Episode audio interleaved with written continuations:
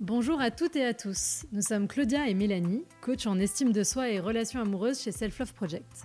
Nous aidons chacun et chacune à reprendre le pouvoir sur sa vie amoureuse en apprenant à s'aimer plus pour aimer mieux et se laisser aimer.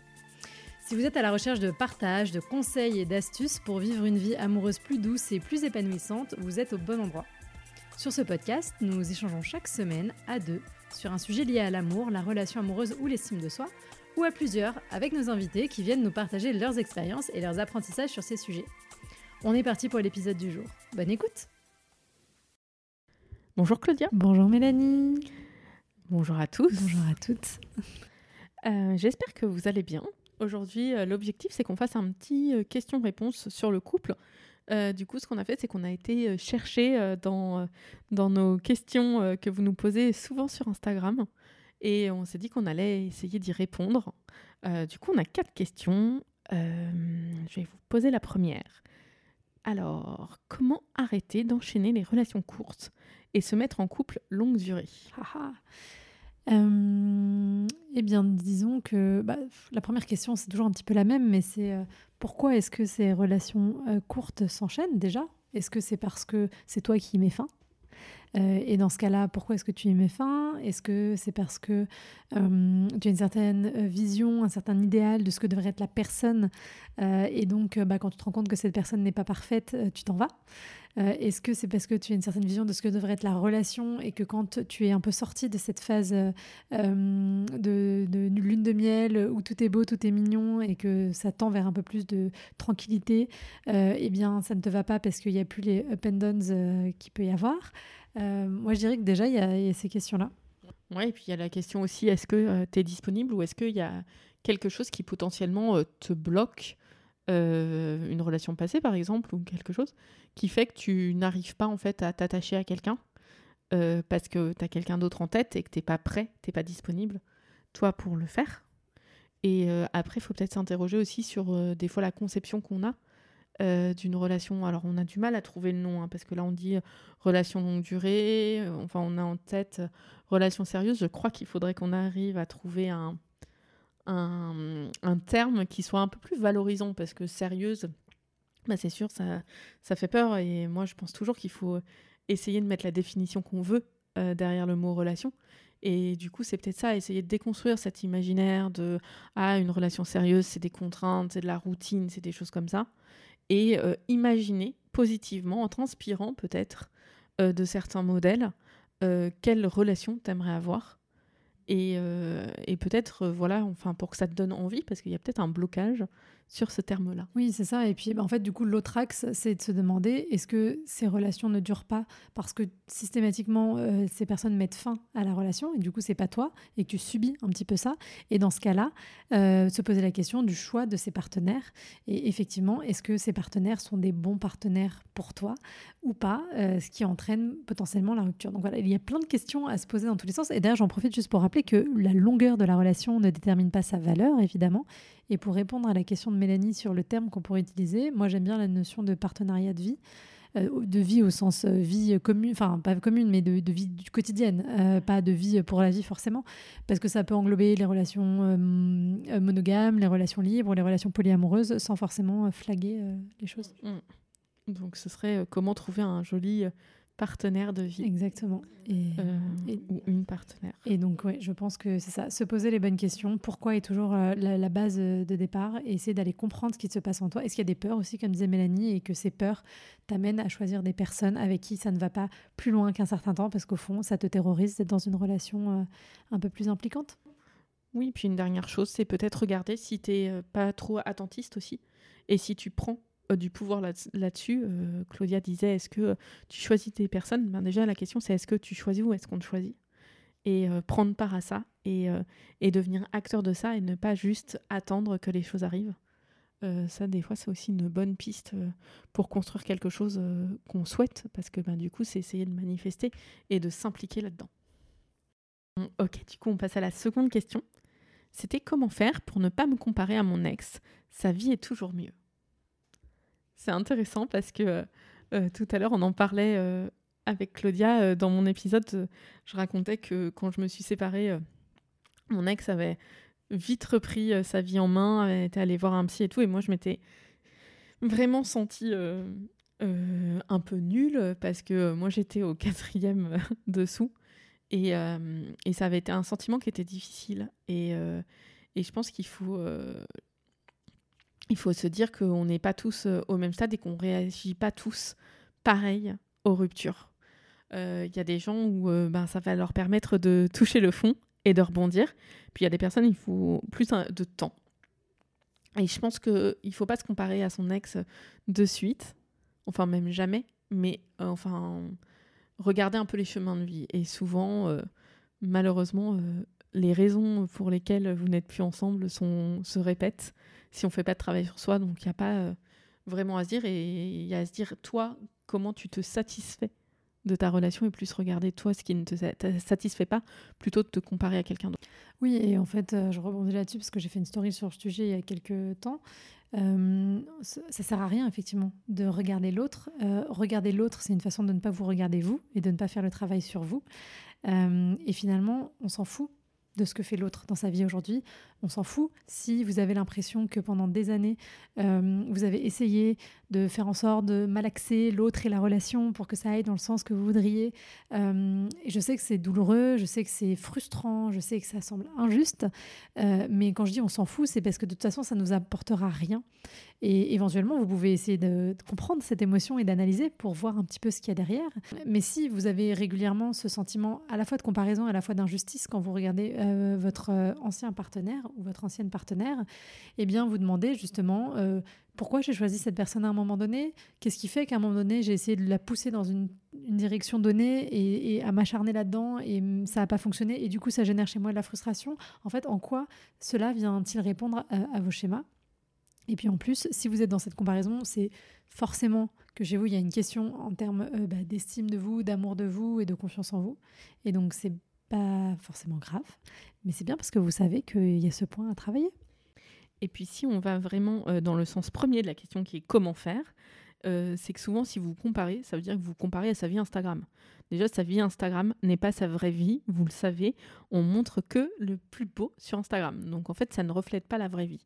Et une des bonnes solutions, c'est peut-être de ne plus avoir, si vous, sentez qu'il y a une énergie négative qui émane de cette comparaison, bah ne plus avoir de point de comparaison, donc de faire disparaître euh, l'ex, pas de la surface de la Terre, mais au moins de vos réseaux sociaux et euh, d'essayer de ne pas vous laisser atteindre. Moi, il y a eu des moments où, euh, où ça a été compliqué. Euh, je suis amie avec mon ex, mais il y a eu des moments où, l'énergie qui ressortait était pas positive pour moi. Ben, j'ai mis un peu d'écart et euh, quand ça a été mieux, j'ai pu euh, réavoir une relation amicale avec lui. Mais il y a des moments où c'était pas sain pour moi et ben j'ai pris de la distance pour mon bien-être et vous avez le droit de le faire.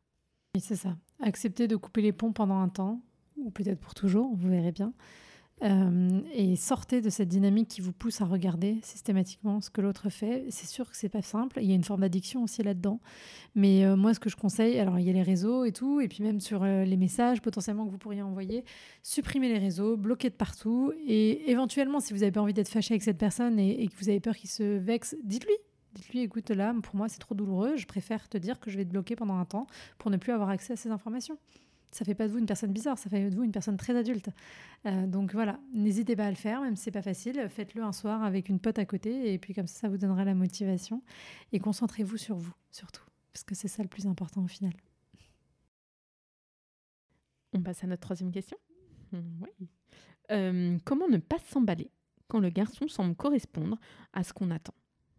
Ah, ça, c'est pas facile. Ah bah, la question du décentrage au début de la relation, elle est euh, hyper euh, importante. Euh, et c'est un sujet, d'ailleurs, c'est aussi pour ça qu'on a fait l'atelier Bien gérer mon début de relation, parce qu'on sait que le début de la relation, ça vient réveiller plein de choses, notamment ça, ce décentrage-là. Et c'est aussi le cas parfois chez des femmes qu'on accompagne, qui sont très indépendantes et très ancrées en elles quand elles sont célibataires, mais qui s'oublient complètement quand elles rencontrent quelqu'un. Du coup, euh, je pense que le premier point, c'est de se rappeler que euh, quand vous êtes en phase de début de relation, vous êtes en phase de découverte de l'autre. Et dans cette découverte, euh, il faut que vous appreniez à savoir si l'autre correspond à ce que vous recherchez. Et donc, vous êtes en position de choisir et pas juste d'être choisi. Et souvent, quand on se décentre comme ça, c'est parce qu'on se, se positionne sur l'étagère en attendant qu'on nous choisisse et on fait des petits coucou, coucou comme ça en espérant que, ça fonctionne. Mais voilà, vous ne connaissez pas cette personne pour le moment. Donc, laissez le temps de, la découverte pour voir si cette personne correspond vraiment à ce que vous voulez et pas juste à vos projections. Et peut-être accepter la chose comme une expérience un peu de vous dire ok ben c'est cool parce que si vous avez travaillé un peu sur, euh, sur ce que vous attendez, que vous le savez, et que vous rencontrez, rencontrez quelqu'un pardon qui est euh, dans cette énergie, et ben en fait c'est quelque chose de positif qui va certainement vous apprendre quelque chose. Ça marchera ou ça marchera pas, mais en fait essayez de vivre et d'apprécier ces premiers moments, euh, ces premiers rendez-vous. Essayez de ne pas aller trop vite pour créer un lien, pour vraiment essayer de le voir, pour l'écouter aussi et entendre ce qu'il vous dit et, euh, savoir euh, ben, si ça correspond toujours à ce que vous attendez et essayer de pas trop vous laisser aveugler par ce voile un peu euh, qu'on a en début de relation qui nous cache la vérité.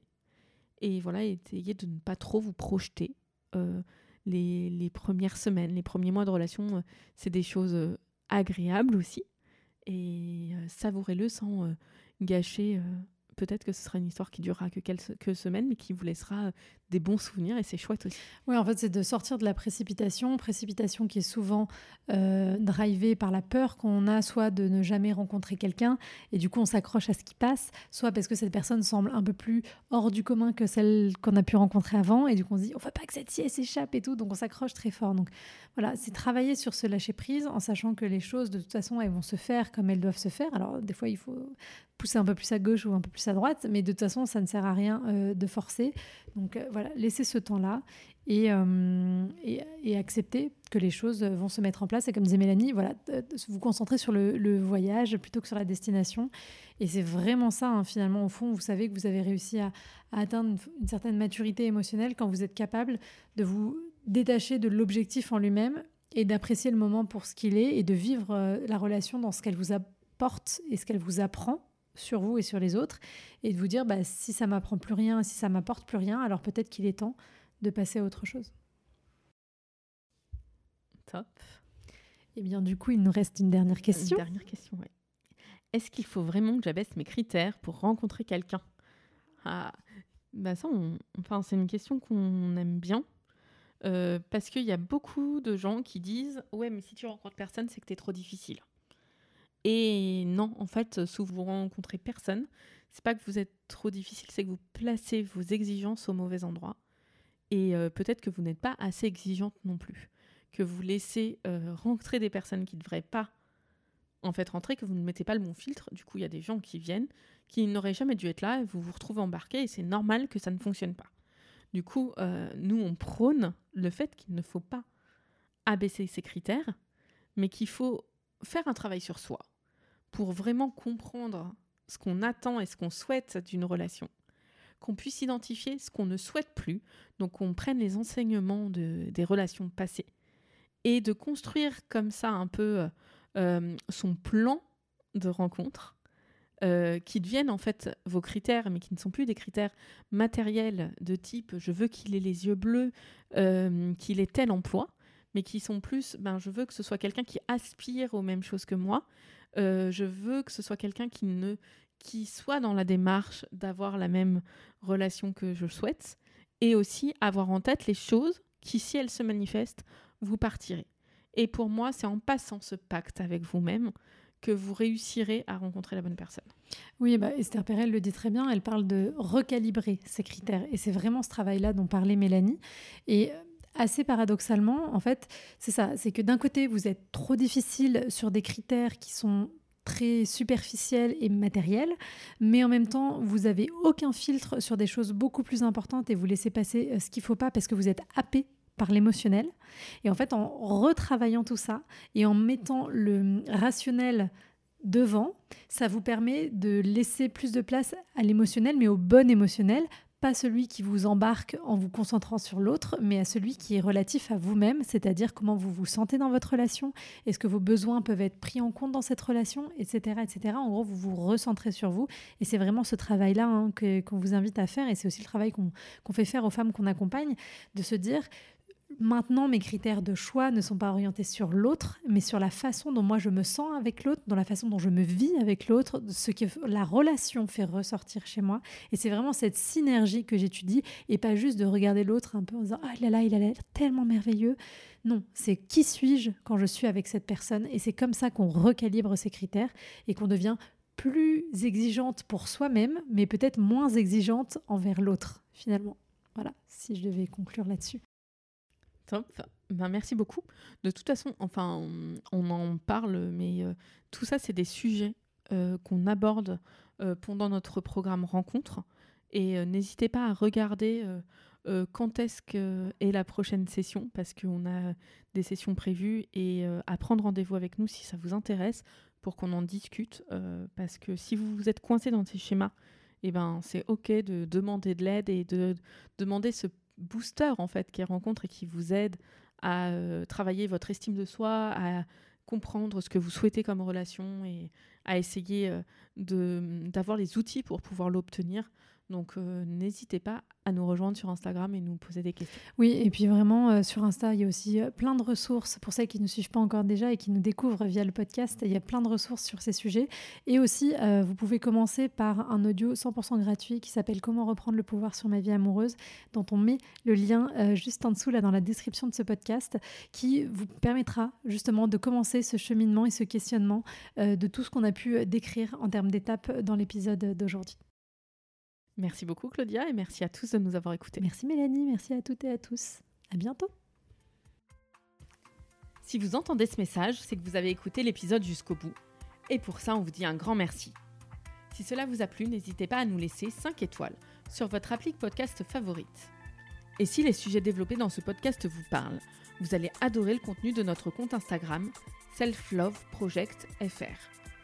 On y développe en profondeur toutes ces questions loin des discours classiques des love coach et autres coachs en séduction. Nous avons aussi développé un accompagnement collectif hyper puissant pour les personnes célibataires qui en ont marre de galérer dans leur vie amoureuse, mais qui ne savent pas vraiment comment faire autrement. Nous les aidons à reprendre confiance en elles, à surmonter leurs blocages et à acquérir les bons outils pour avancer vers la vie amoureuse auquel elles aspirent. On vous donne rendez-vous sur self-love-project.com/coaching pour avoir toutes les informations. Merci, à bientôt